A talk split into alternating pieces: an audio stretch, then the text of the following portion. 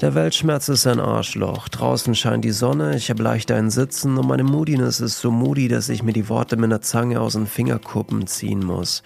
Ich bin ein richtig schlechter Klempner, handwerklich nicht sonderlich begabt und froh drüber, an einem Ort zu leben, an dem man sich mit Schreiben über Wasser halten kann. Gerade noch so, um in einem Nasenloch Luft holen zu können. Wir reden uns ein, Business as usual zu machen, doch beim Versuch, Normalität in unseren Alltag zu bekommen, machen wir uns gerade was vor. Mal ehrlich, der Begriff Normalität ist doch sowieso überflüssig geworden. Was ist heutzutage schon normal? Zurück zur Normalität? Äh, was wollen wir damit sagen und wo soll das sein? War überhaupt irgendwann irgendetwas normal oder ist dieses Wort lediglich ein verzweifelter Versuch, Struktur in diese verrückte Welt zu bekommen? Ich meine, es ist ja schön zu sehen, dass wir trotzdem weitermachen, nicht den Kopf in den Sand stecken. Äh, es ist auch wichtig. Doch es gibt Tage wie diese, an denen mir das Schreiben besonders schwer fällt. Und ich glaube, das ist auch gut so. Was ich damit eigentlich sagen möchte, ist, dass ich in dieser Folge äh, jemand anderem das äh, Wort, die Bühne überreichen werde. Und ich meine, manche von euch kennen die Voices-Folgen eh schon. Dieses Mal ist aber auch Lara dabei, die bei einem Workshop von mir mitgemacht hat, also ein Schreibworkshop. Tipps, Tricks und Schienbeinkicks. Ähm, und sie hat mir eine Audio zukommen lassen. By the way, es gibt noch ein paar freie Plätze im Workshop, im nächsten Workshop. Den Link findet ihr in der Beschreibung der Folge. Und die zweite Story ist von Emily, die würde ich dann am Schluss vorlesen. Nächsten Sonntag gibt's dann voraussichtlich wieder eine neue Folge vom interaktiven Hörbuch. Gerade ist nämlich echt schwierig, die Folgen zu planen. Aber wen wundert's? Und ja, jetzt äh, werde ich nicht weiter quatschen. Viel Spaß und lasst euch nicht unterkriegen, Leute. Wenn euch jemand zu fest nervt, immer schön ins Schienbein kicken. Fuck you all. I love you. Man sagt, die fünf Menschen, mit denen man sich am meisten umgibt, sind der Durchschnitt der Eigenschaften seiner selbst. Fünf Menschen, die einen definieren, more like fünf Menschen, die einem das Herz rausreißen und einen an allem zweifeln lassen, das man je mit ihnen geteilt hat. Das romantisch gefilterte Bild, das ich von dir, von mir und der ganzen Welt um uns herum gemalt habe, existiert nicht mehr. Existiert nicht, hat niemals existiert. Jetzt bin ich wach und verletzt und ein bisschen kaputt. Ich suche dich in jeder Bahn, die vorbeifährt. Ich würde alles geben, um ein Gesicht zu sehen, das sich vertraut anfühlt. Ich würde alles geben, um ein Gesicht zu sehen, das sich vertraut anfühlt. Denn ich habe meine Zeit mit vielen Menschen verbracht, immer andere fünf Menschen um mich herum gehabt, immer neue Gesichter geblickt, immer neue Gesichter, in die ich mein Vertrauen legte, die mich für diesen Moment meines Lebens durch die Summe ihrer Eigenschaften definierten. Nennt mich naiv, das bin ich definitiv. Mein naives Herz kann mit dieser Zeit, in der ich lebe, nicht umgehen, nicht fertig werden. That shit's embarrassing, you are my everything. Heutzutage muss es uns peinlich sein, wenn jemand uns etwas bedeutet hat. Denn wie jeder weiß, sind solche Dinge wie ehrliche Zuneigung in unserer Zeit ziemlich gefährlich. Die Selbstsüchtigkeit ist die Norm geworden und jeder kann mir Listen von Menschen nennen, von denen er enttäuscht wurde. Man kann sich nie sicher sein, jemandem vertrauen zu können, obwohl man dies wirklich so gerne wäre. Man trägt eine nie vergebene Hoffnung auf der Zunge, die sich irgendwann zu Sperma mit ekligem Untergeschmack transformiert, so dass man ein bisschen würgen muss.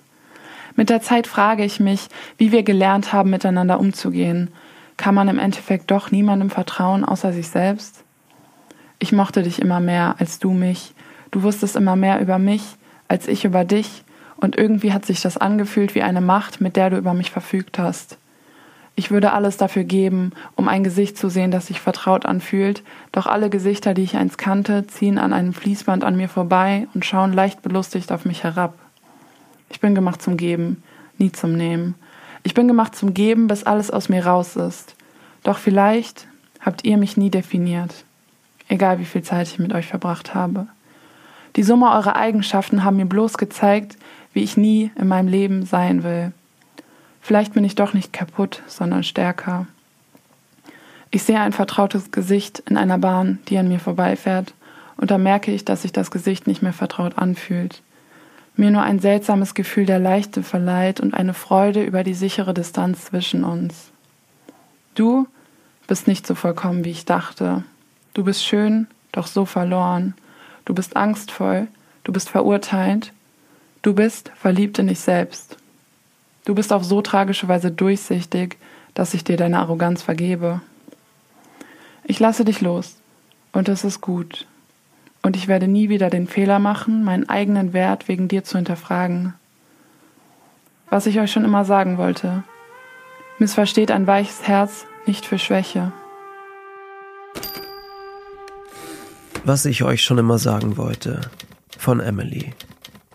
Wie geht es dir, ist wahrscheinlich die am häufigsten gestellte Frage, die uns in unserem Leben gestellt wird.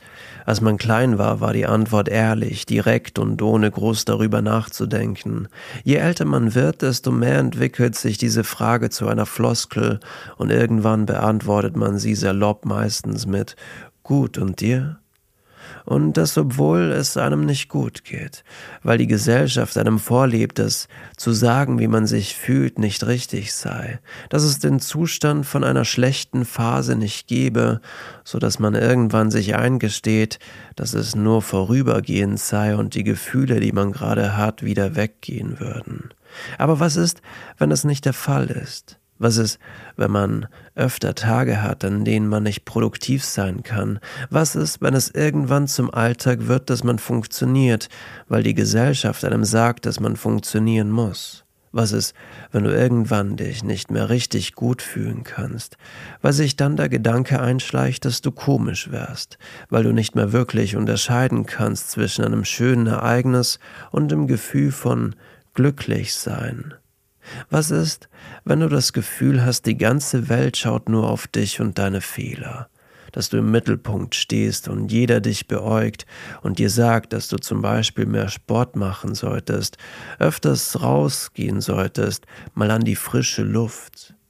Was ist, wenn dir dieses Gefühl über den Kopf wächst und du anfängst, dich nicht mehr zu äußern und einfach still wirst?